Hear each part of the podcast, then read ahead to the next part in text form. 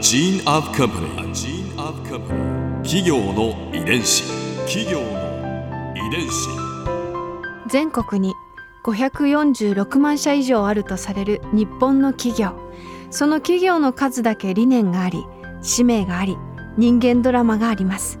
この番組ではさまざまな企業のトップや社員の方にお話を伺いながら成長する企業の DNA を解明していきます企業の遺伝子。ナビゲーターは私千葉なクララとクオン株式会社代表の武田隆さんです。武田隆です。よろしくお願いします。本日は日本テレビ放送網株式会社データマネジメント室 R&D ラボシニアクリエイターの土屋俊夫さんをお迎えしております。どうぞよろしくお願いいたします。よろしくお願いします。今回は土屋さんの考える日本のテレビ業界について伺います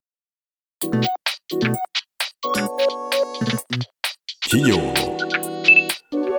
遺伝子。インターネットが普及してエンタメ作品が、まあ、映画館やテレビで見るだけのものではなくなりましたよね。はいまあ、YouTube だったり Netflix だったりその動画配信サービスが今とっても人気ですが土屋さんはその日本のテレビ業界の今の現状をどういうふうにご覧になってますか、うん、やっぱり人間って今あるものが明日もあると思うんですよね。うんううん。ん、だからやっぱりテレビってずっとこのまんま行くってみんなやっぱり思ってたし特に中の人間は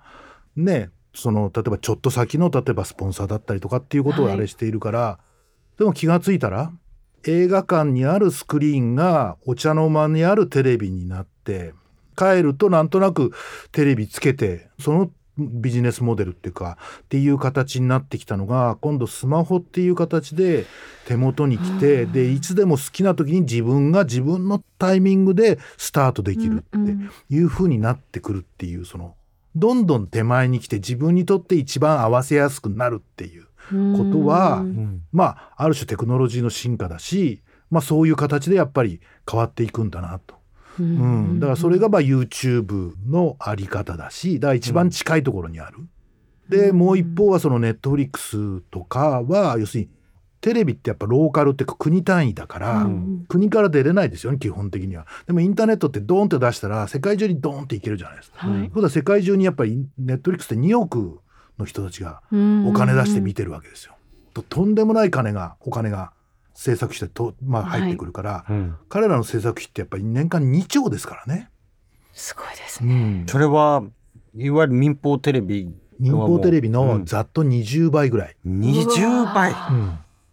だいたい1000億ぐらい年間、うん。うん、それが2兆ですから、まあ、20倍ぐらいですよね。う。ん。うん、でそれがどんどんどんどん新しいものを作ってるわけでしょ？でうん。向こうは世界に出している、うん。だから日本のコンテ日本語のものものもいろんなところに、まあ、うん翻訳されてとか、うん。うん。まあ、字幕つけられたり吹き替えられたりして出てくっていうやり方でやってるわけだから、うん。っていうクオリティと、うん。まあ、いろんな才能が集まってくる。うん。っていうネットフリックスうん。と、まあ、手前にある YouTube ってものと挟まれて、じゃあテレビ局どうすんの？っていうところで、うん。まあ、うん、次のことを考えて、うん。ででもまあ間違いなく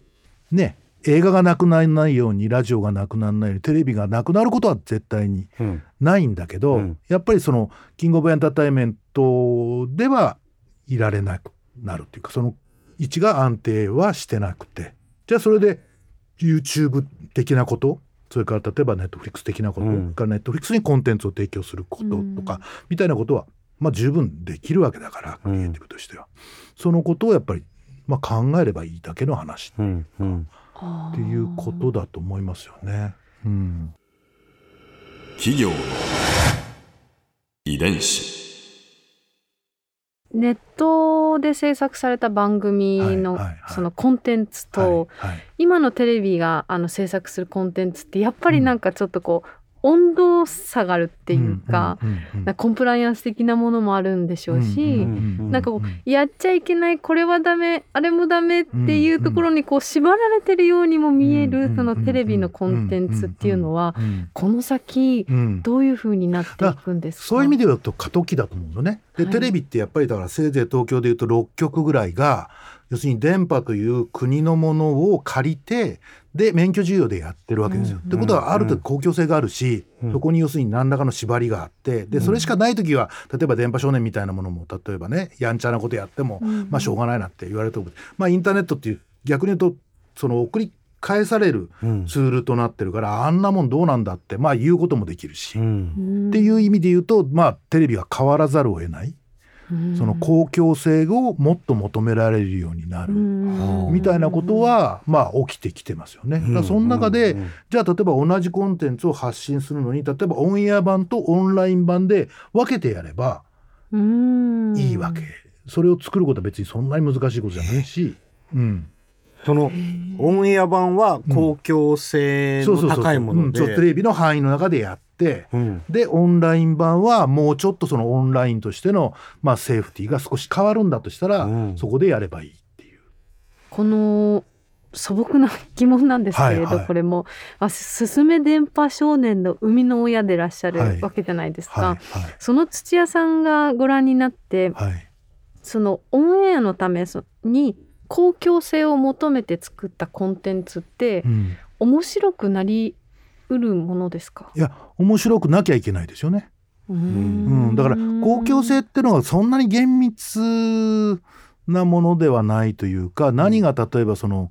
ねあの世の中のためになるとか 例えばだけどもでもとにかくまあ笑い笑わせてくれればいいよとか楽しくあれだとかっていうようなだからそういう意味で言うと公共性みたいなものとある程度意識せざるを得ないところに今テレビはありますねっていう感じ？うん、であって、まあ、今までは僕も例えば電波少年公共性なんてあんまり意識したことがないっていうか、うんでも裏では例えばその時の総理大臣の名前を知らないっていう子たちが竹下通りの女子高生たちで7割が知らないみたいな時代が例えばあったから、うん。そのぐらいは知った方がいいよねっていうことで例えばそのアポなしで総理官邸行ったりとかね。なんかそういう裏はなんとなくあるんですけど、うん。でも基本的には面白かったら何でもいいじゃんっていうことのあれですけど、まあ、今はだからそういう意味で言うとなんかこう非常に縛りが多いって言ってんだけどでもそれもなんていうかこうまあ抜けようがあるっていうか抜け出しようがその中で面白いものを作るってことは当然のことはやらなきゃいけないし、うん、とは思いますけど。うん。ここで Clara's viewpoint 今回土屋さんのお話の中で私が印象に残ったのはまあテレビはこれから公共性をより求められるというお話です。やっぱりこういろんなものと比較されて例えばネットだとか海外のコンテンツだとか、まあ、日本のテレビのコンテンツって結構過渡期にあるというふうに思うんですね。あの土屋さんのお話の中にもありましたけれど今変わらなくちゃいけないというこのタイミングもしかしたらこうピンチを迎えてるのかもしれないけれど言い換えればピンチはチャンスだしこれからいろんな可能性が日本のテレビの世界にはあっていろんな新しいチャレンジができるんだよっていうお話を伺ってなんだか日本のテレビってあまだまだ未来があるんだなって私たちもなんか楽しませてもらえるんだなってすごく嬉しい気持ちになりました。企業遺伝子。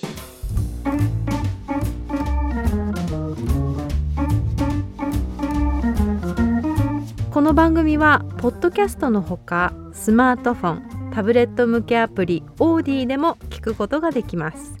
お使いのアプリストアからダウンロードして企業の遺伝子のページにアクセスしてみてくださいね。それでは来週もまたお会いしましょう。企業の遺伝子。ナビゲーターは私千葉なクララとクオン株式会社代表の武田隆でした。